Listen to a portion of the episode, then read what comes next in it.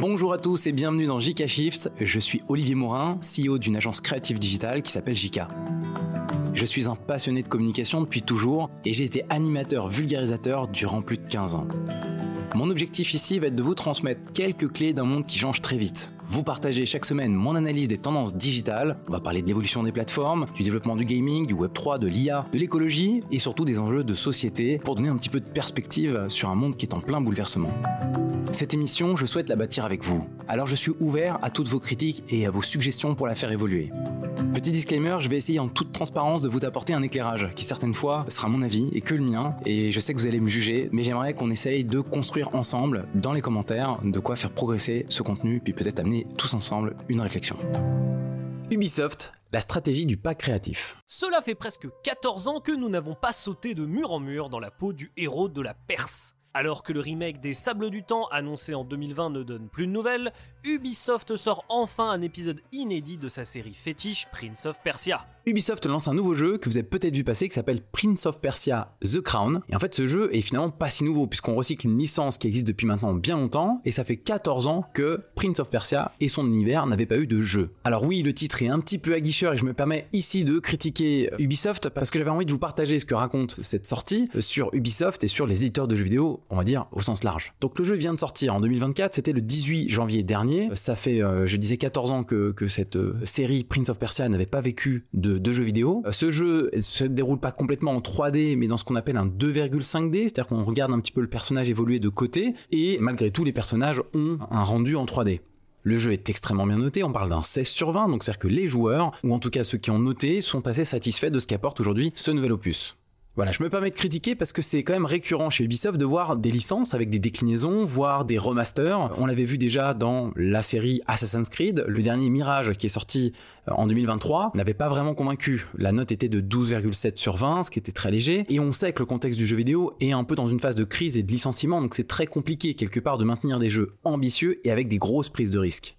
Donc quand un nouveau jeu sort et qu'on recycle encore une fois un ancien univers, on est en droit de se poser la question de euh, est-ce qu'on est en manque d'inspiration quand on est un énorme éditeur? Est-ce que c'est un problème de financer des postes, euh, donc le coût de développement d'un jeu vidéo, ou alors c'est une vraie stratégie marketing? Peut-être que tout ça est, la conjugaison de plusieurs choses. Il faut, savoir que le monde du jeu vidéo, l'offre de jeux vidéo, qui ressemble un petit peu à l'offre dans le monde des plateformes comme Netflix et Amazon, hyper saturé. C'est très difficile de sortir du lot avec une grosse nouveauté. Donc les éditeurs chaque année essaient de trouver, j'ai envie de dire, la solution la moins coûteuse et la plus efficace pour vendre du jeu. Et nous, consommateurs un peu feignants que nous sommes, peut-être, une grande partie allons aller sur des choses que nous connaissons ou reconnaissons. C'est le principe du marketing. C'est pas pour rien que FIFA, qui s'appelle maintenant FC 24 cette année, est toujours l'un des jeux les plus vendus en France. C'est tout simplement parce qu'on se rassure avec un jeu qu'on connaît. Et plus l'offre est généreuse et on va dire euh, euh, éclectique et plus il est difficile pour nous de nous y retrouver. Donc on va souvent prendre un choix plus simple, plus évident. Donc quelque part, la stratégie d'Ubisoft, elle est pas déconnante d'aller sur des licences connues, recycler ce qu'ils ont pu déjà faire. Bon, c'est pas les seuls. Hein. Je pense que si je vous donne quelques jeux les plus vendus en 2023, on va retrouver Spider-Man, jeu qu'on a déjà vu, licence qu'on a déjà connue, qui devient donc un jeu maintenant, on va dire très installé, surtout que le 2 a très bien marché. FC, jeu de foot, donc je vous disais qu'il a aussi cartonne chaque année, ou encore Super Mario, qui là encore une fois est un jeu issu d'une licence très connue, recyclée maintes et maintes fois. Mais j'aurais pu vous parler aussi de Final Fantasy ou de tous ces jeux dont on voit encore le recyclage permanent. Il y a certains jeux qu'on va dire plus indépendants ou moins mainstream ont réussi à marquer les esprits en 2023. J'ai en tête Baldur's Gate, mais là on va dire bah oui, on recycle aussi quelque chose qui avait existé il y a maintenant une dizaine d'années et qui n'avait pas connu un tel essor depuis bien longtemps. Ou alors Lies of P, qui là encore une fois est un peu un ovni, mais qui a su euh, remporter en tout cas les critiques euh, des joueurs. Finalement, ce que j'ai envie de vous partager, euh, c'est d'avoir conscience que nous sommes malgré tout des consommateurs qui avons besoin d'être assurés sur des licences connues, avec des gameplays qui sont pas non plus toujours très flamboyants, parce que là, euh, le nouveau jeu d'Ubisoft euh, qui est très bien noté, pourtant n'a pas un gameplay dingue avec des animations qu'on connaît, mais par contre qui est totalement inscrit dans l'air du temps. On est sur des jeux rapides, un peu arcade, avec des animations un peu manga. La direction artistique assume de s'être inspirée de Dragon Ball, donc on est vraiment dans des choses dans l'air du temps. C'est riche, c'est rapide, il y a un peu de, de, de rythme et une musique très entraînante par contre, on sent qu'en termes de coûts, il y a des choses qui ont été rabotées parce qu'on ne pouvait pas mettre autant d'argent que dans euh, des grands blockbusters. Tout ça pour dire qu'un éditeur aujourd'hui est obligé de composer quoi qu'il arrive, avec les attentes du marché et puis que les investisseurs s'y retrouvent, donc ça veut dire que les, jeux ne coûtent pas trop cher, et de tenter de temps à autre, à peu près une fois tous les 3 ans ou tous les 5 ans, un coup d'éclat avec une licence un peu hors norme et avec donc une nouvelle identité qui arrive sur le marché. Typiquement, si vous êtes comme moi un ancien joueur vieux de la vieille, Blizzard a souvent été euh, l'icône des licences, nouvelles licences riches. Et en fait, depuis longtemps, c'est plus le cas. On recycle. Et la dernière licence qu'ils ont pu sortir, c'était Overwatch. Et c'était très difficile de s'en sortir financièrement. Voilà. Donc tout ça pour dire que le monde du jeu vidéo continue encore à recycler. Et ça sera ça pendant encore bien longtemps. Je pense qu'on peut même faire le parallèle avec le monde du cinéma. C'est le monde du divertissement est en difficulté pour sortir de nouvelles idées, pour sortir des sentiers battus. C'est pas pour rien que Marvel a beaucoup de mal encore aujourd'hui, après tant d'années, à continuer euh, l'épopée et intéresser au-delà des effets spéciaux, parce que c'est très difficile de percer.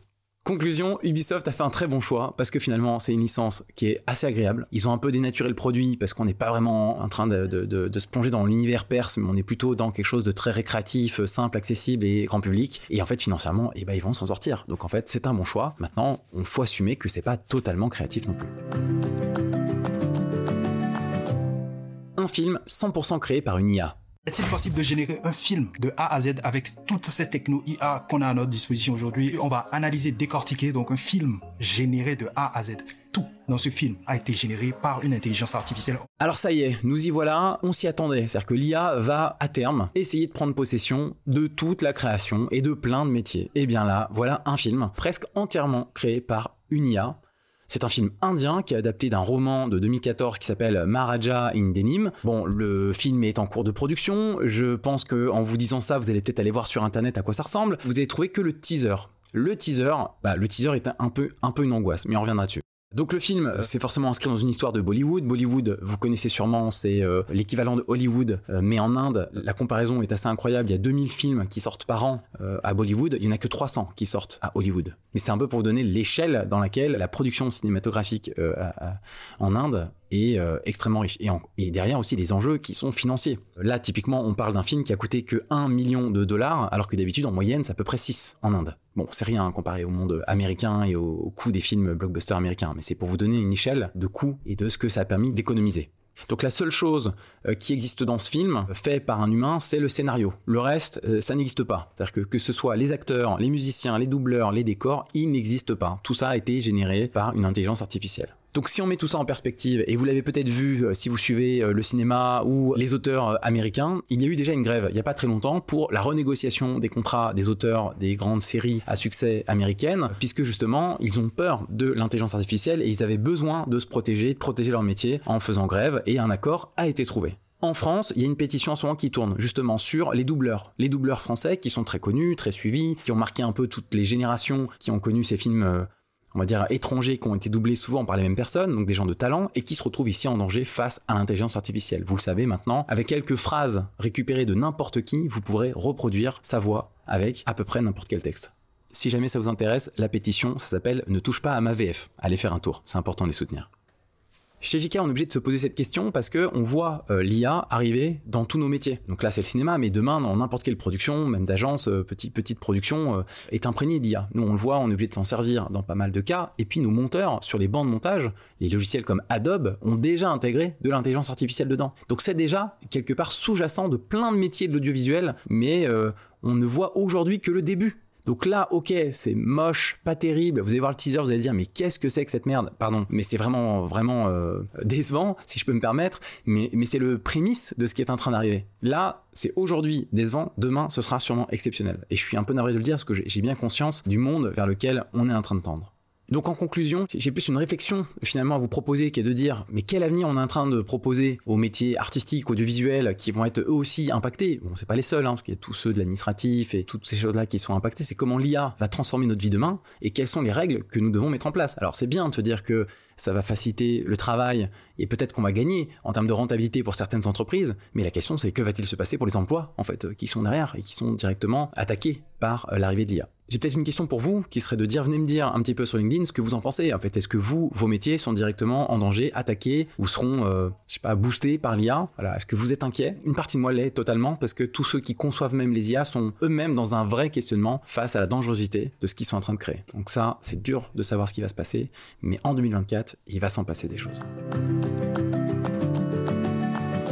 Le président veut interdire les écrans. En reprenant aussi le contrôle de nos écrans, qui trop souvent enferment là où ils devraient libérer. Sur la base de recommandations que font des experts que j'ai réunis la semaine dernière, nous déterminerons le bon usage des écrans pour nos enfants. Alors là, je m'attaque à un sujet difficile, un peu polémique, je m'en excuse, mais euh, j'avais envie de vous partager mon avis. Vous venez d'entendre le président nous raconter à quel point quelque part les écrans ont pris un peu possession d'une forme de jeunesse, qu'on a du mal à contrecarrer la présence des écrans au quotidien et qu'il est temps, selon euh, ses dires, d'y apporter une solution. Bon, cette conférence a eu lieu euh, mardi 16 janvier dernier. Il y a eu énormément de commentaires sur Internet puisque c'est très difficile de trouver la justesse et que les avis les plus tranchés ressortent sur les réseaux sociaux, forcément comment réduire ou interdire l'accès aux écrans aux enfants, c'est une question hyper épineuse. Alors tellement épineuse que d'ailleurs le président n'a pas donné de résolution ou d'angle. On sait juste qu'il y a cette espèce de posture qui est de dire il faut faire quelque chose, trouvons des solutions. La seule qu'on ait entendue quelque part sur la scène internationale, ça a été le comportement de la Chine, qui est hyper consommateur d'écran, hyper consommateur de jeux vidéo,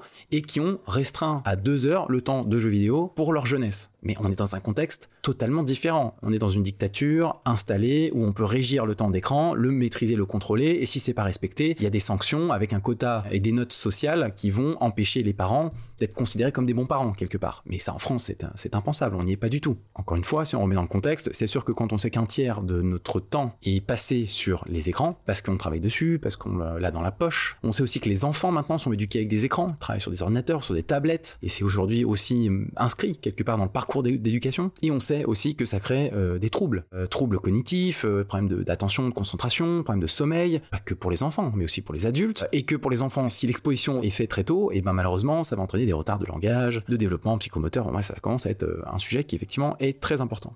Mon avis, c'est que c'est quasiment impossible de trouver une résolution qui soit satisfaisante. Parce qu'on n'est pas dans une dictature et qu'on ne peut pas imposer quoi que ce soit aux gens. Qu'on est déjà dans une vraie difficulté à accompagner l'éducation avec de vrais moyens. Que euh, c'est évident que dans un monde de consommation et d'hyperconsommation, c'est beaucoup plus facile de laisser son enfant consommer quelque chose euh, et de pas le contrôler. Mais en même temps, est-ce qu'on peut en vouloir aux parents d'avoir ce comportement si en fait on a formaté euh, les gens vers la consommation et l'envie de consommer des écrans et donc c'est un peu dur après de le reprocher j'ai envie de dire. Moi qui suis un jeune papa, je suis extrêmement ferme et je laisse rien euh, passer pour mon enfant pour qu'il ne touche euh, à aucun des écrans. Et pourtant, il m'arrive dans des moments de grande crise ou de grande détresse ou de grand besoin d'avoir son attention, de m'en servir à des moments très très très très très précis et avec des temps extrêmement courts. Donc je vois déjà avec ces temps-là très courts, entre guillemets, déjà l'emprise que ça peut avoir sur lui et le besoin qu'il a envie d'y retourner. Bien évidemment que c'est une, c'est une drogue euh, addictive et qu'il faut absolument maîtriser. Donc je reste convaincu que c'est dangereux, qu'il faut faire très attention et qu'on est soumis malheureusement déjà nous en tant qu'adultes aux écrans et qu'il faut faire très attention.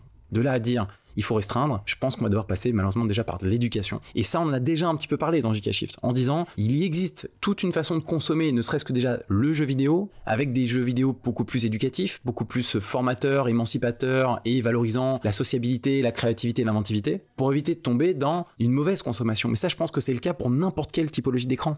Vous avez un téléphone dans la main, la question c'est vous en faites quoi? C'est une mine d'or. On n'a jamais eu autant accès à l'information. On n'a jamais eu autant de moyens de s'émanciper, de s'éduquer et de s'ouvrir sur le monde. Et pour autant, on n'a jamais été autant enfermé sur nous-mêmes. Donc c'est pas une question de trop d'écrans, c'est une question de comment les écrans, je pense. Après, c'est sûr qu'il y a des règles à mettre. Hein. À partir de 22h ou 23h, je sais pas vous, mais je sais qu'il est important de rompre avec les écrans à partir d'une certaine heure. Sinon, le sommeil est impacté et là, la nuit commence à être beaucoup plus difficile ça fait méga moralisateur ce que je suis en train de vous dire. Je suis désolé, je pensais pas en parlant de ce sujet que je passerais un petit peu pour un vieux con. Euh, puis j'ai envie de dire après chacun essaie de se, se, contrôler, de se maîtriser et puis un temps pour tout. Mais quel sujet épineux. Et je pense pas qu'on aura une réponse politique satisfaisante. C'est beaucoup trop difficile. En conclusion, s'il y en avait une, je dirais, j'ai bien envie d'avoir votre avis parce que c'est bien prétentieux pour moi de vous donner le mien déjà, que j'essaie de construire avec le peu de recul que j'ai. Donc vous, vous en pensez quoi? Est-ce que vous, vous sentez que vous êtes dans une forme d'addiction? Est-ce que vous pensez que demain on serait capable de contrôler, maîtriser, euh, voilà, suggérer Ou alors d'être dans l'éducation, comme on l'a fait avec de la prévention sur euh, tout ce qui a été euh, nocif pour nous, que ce soit le tabac, que ce soit l'alcool. En fait, on a su à un moment trouver une façon pédagogique quelque part d'informer et aussi de mettre des barrières qui sont pas des barrières d'obligation, mais des barrières contraignantes. Et je pense que finalement, c'est un peu ça le sujet. C'est comment est-ce qu'on rend contraignant et comment on revalorise la bonne pratique, les bons outils et qu'on reconnecte finalement l'accès à la nature et à des choses beaucoup plus simples pour sortir du tout, euh, tout béton et tout écran. Quoi. Voilà, GK Shift, c'est terminé. J'espère que cet épisode encore un peu particulier vous aura plu. On le fait avancer au fur et à mesure assez différemment avec vos retours. Donc n'hésitez pas à nous dire ce que vous en pensez. On se retrouve bien évidemment la semaine prochaine. Partagez-le autour de vous, ça nous fera du bien. On se dit à la semaine prochaine.